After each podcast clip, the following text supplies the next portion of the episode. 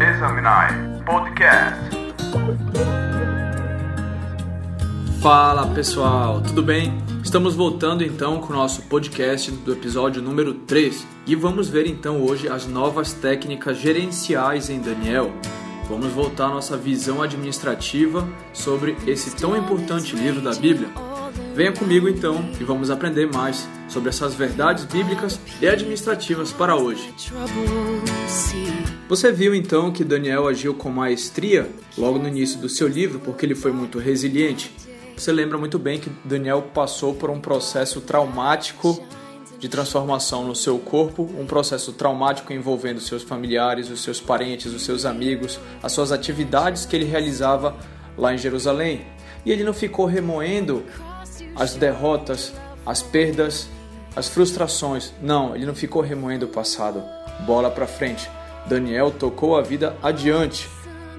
E olha, sabia que ser gestor no século 21 é também fazer coisas que nem sempre vai agradar todo mundo.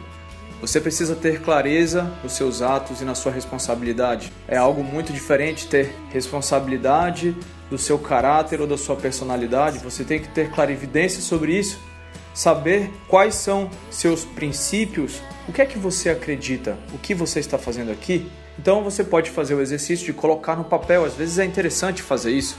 Coloca no papel quem eu sou, para onde eu vou, o que eu sou e o que eu faço. Vai, escreve, coloca no papel.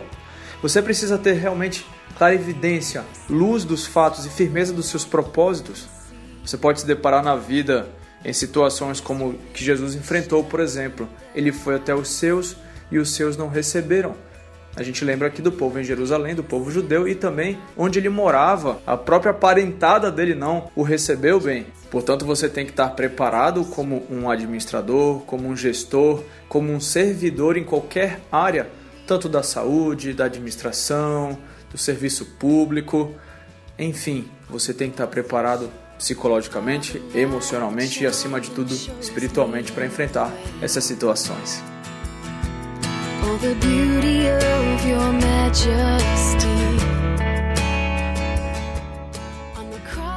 E antes da gente entrar propriamente dito nessas novas técnicas gerenciais, a gente tem que lembrar um pouco de Nabucodonosor e os seus feitos na Babilônia, porque ele construiu a maior cidade da antiguidade, construiu uma cidade com uma tríplice muralha, construiu uma cidade que foi reconhecida na Bíblia como a Senhora dos Reinos, construiu uma cidade com vários igurates, com três palácios, com jardins suspensos, etc. Era uma cidade esplendorosa?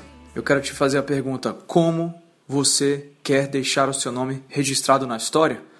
Você sabe que aquilo que você faz hoje ecoa para a eternidade. Por isso que todo ser humano precisa ter uma nova revolução, e foi o que aconteceu com Nabucodonosor. Ele teve uma revolução na sua vida. Graças a Deus e graças a Daniel que estava ao seu lado. E o seu testemunho, então Nabucodonosor conseguiu voltar aos pés do soberano Deus. Por isso que é interessante a gente lembrar, temos que ter resiliência. Daniel teve resiliência por tantos anos, tantas décadas, até ele ver Nabucodonosor convertido. Isso faz me lembrar Winston Churchill, na Segunda Guerra Mundial, que ele disse que o sucesso é você ir de fracasso em fracasso, sem perder o entusiasmo. Aí a primeira ferramenta que nós utilizamos nas técnicas gerenciais é o Kaizen, ou seja, a melhoria contínua criada pelos japoneses. E você vai ver no Kaizen que há uma atividade em equipe, há um processo na qualidade dos serviços em colaboração e participação, e você vai perceber que Daniel sempre teve esse processo de participação e colaboração, tanto com os seus amigos, os três amigos, quanto da corte na Babilônia. Ora, Senão ele não conseguiria ter tanto sucesso assim se ele não tivesse participação de outras pessoas. Mas eu quero te fazer a pergunta: o que é essencial para você? Dinheiro, carro, você quer quitar a sua própria casa? O que é que você quer? Você quer crescer suas aplicações financeiras?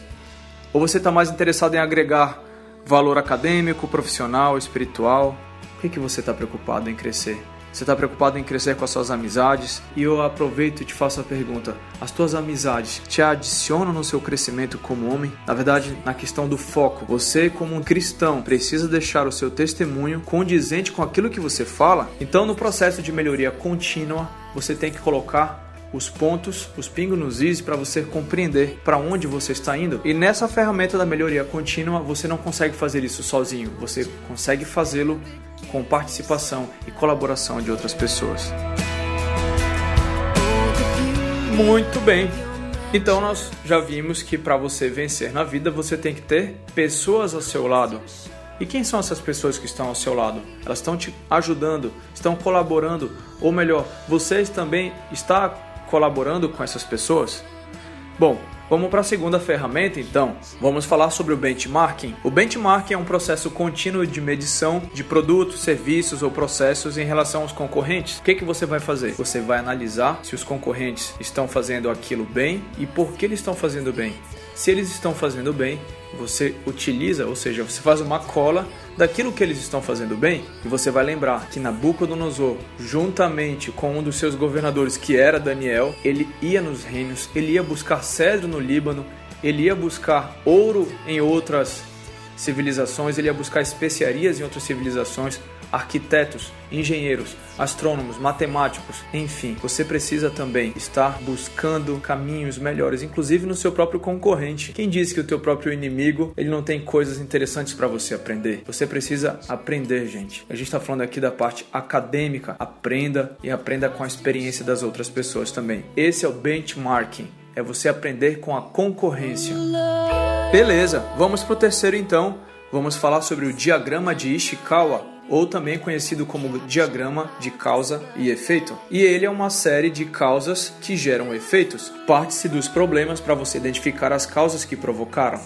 A gente vai lembrar de Daniel nos capítulos 5 e depois no capítulo 6, que você relembra que Daniel teve uma conversa com Belsazar, lá aquela que houve a escrita na parede, lembra? Mene, Mene. Daniel, ele resume o reino de Nabucodonosor para Belsazar e o poder que Deus tinha atuado na vida daquele homem, ou seja, as pessoas daquele reino conheciam a história de Nabucodonosor. Ou seja, tem uma causa que gera um efeito. E a Bíblia é a diretriz para qualquer líder ou servidor, ela é o guia. Ela está dizendo para gente que se você não seguir a Bíblia, não seguir os mandamentos de Deus, você vai ter consequências na sua vida. E você precisa ver no diagrama de Ishikawa, o diagrama de causa e efeito, que você não tem saída. O administrador, o gestor, ele tem que solucionar o problema. Belsazar até que tentou resolver o problema, mas já era tarde demais. Ele deu as vestes de púrpura para Daniel, colocou ele como terceiro do reino, mas já era tarde demais. Ciro e o exército medo-persa estava invadindo a Babilônia. E eu te faço a pergunta: que efeitos ocorrem na sua vida? Analise as suas causas. Pense nos efeitos que ocorreram na vida de outras pessoas e as causas que causaram. Não deixa que aconteça na tua vida, não. Então o diagrama de Ishikawa é o nosso terceiro ponto. Beleza?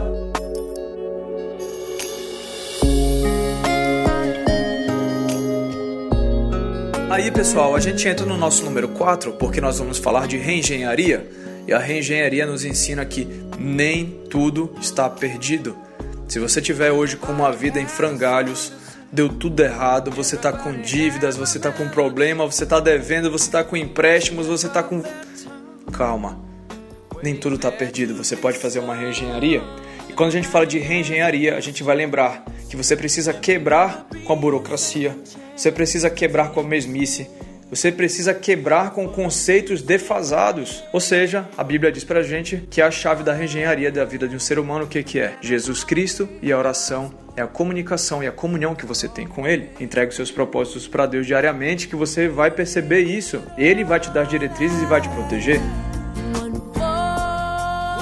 E a questão aqui é sobre a fidelidade. A Bíblia chama isso de quebrar com o meu eu, deixar minha soberba de lado e buscar realmente oração naquele que tudo sabe. Procure pessoas com know-how sobre esse assunto, gente. Daniel, José, João, heróis da fé, você verá que eu não estou errado, eu não estou inventando isso. Ore e você terá uma vida de uma comunhão fantástica com o nosso Criador. Mas olha só, gente, a reengenharia diz pra gente que você precisa zerar você precisa começar do zero, como se apertasse num botão e desligasse e apagasse tudo. Pensa que você zera o teu eu. Zero teus métodos, zero teus preconceitos, zero as coisas que você aprendeu sei lá, desde a sua tenra idade, as coisas que você aprendeu indiretamente ou até mesmo inconsciente ou aquelas conscientemente, você precisa zerar, apagar a sua memória para você começar do zero. Essa é a reengenharia. Então, poxa, quando é que eu vou saber que eu preciso então ser ou melhor, aplicar a reengenharia na minha vida? Amigo, toda hora o ser humano precisa aplicar a reengenharia na sua vida. Você tem que estar alerta. Lembra do verso de 1 Pedro que diz: Sede sóbrios e vigiai e orai. Você tem que estar ligado, você tem que estar alerta. Portanto, a reengenharia nada mais é do que você resetar o seu próprio eu e renascer novamente, assim como Cristo disse para Nicodemos. Beleza, amigo. Agora a gente chega no ponto 5 e a gente vai chegar na nossa última ferramenta das técnicas gerenciais, que é a conhecida ciclo PDCA. Nossa, o que é isso? Ciclo PDCA? é uma sigla em inglês que significa Plan, Do, Check and Action. Estamos falando de planejar, executar, controlar e corrigir, você já deve ter escutado isso. E a gente vai utilizar aqui os exemplos de Daniel, porque ele planejou que ele queria vencer na Babilônia, e ele queria fazer, ou melhor, ele fez e executou estudar, ele trabalhou, ele venceu lá na corte, e ele procurou ser o melhor, o diferenciado, ao ponto de ele ficar na corte por muitos e muitos anos. Agora vamos ver a questão de controle. Daniel, ele procurava receber o feedback. Ele era administrador, claro. Daniel acompanhou então a volta do povo judeu a Jerusalém após os 70 anos de cativeiro. Ele estava ligado, ele sabia o que aconteceu, acontecia na profecia de Jeremias que afirmava que em 70 anos esse povo voltaria. Ou seja, Daniel ficou controlando isso. Agora a gente precisa ver o que ele fez na ação dele de correção, porque você lembra que Daniel ele teve visões e sonhos. Então, ele percebeu: ué, eu já estou velhinho, eu não devo voltar mais para Jerusalém, eu não vou ver o Messias chegar na terra, eu não vou ver mais o templo ser reconstruído, eu não vou ver mais a cidade ser reconstruída. E ele agora percebe, na ação dele de correção, que a linha dele, a visão dele espiritual era totalmente diferente. Ele percebeu que a salvação dele era agora. E o trabalho que ele tinha feito na Babilônia ficou marcado para sempre. Beleza, gente?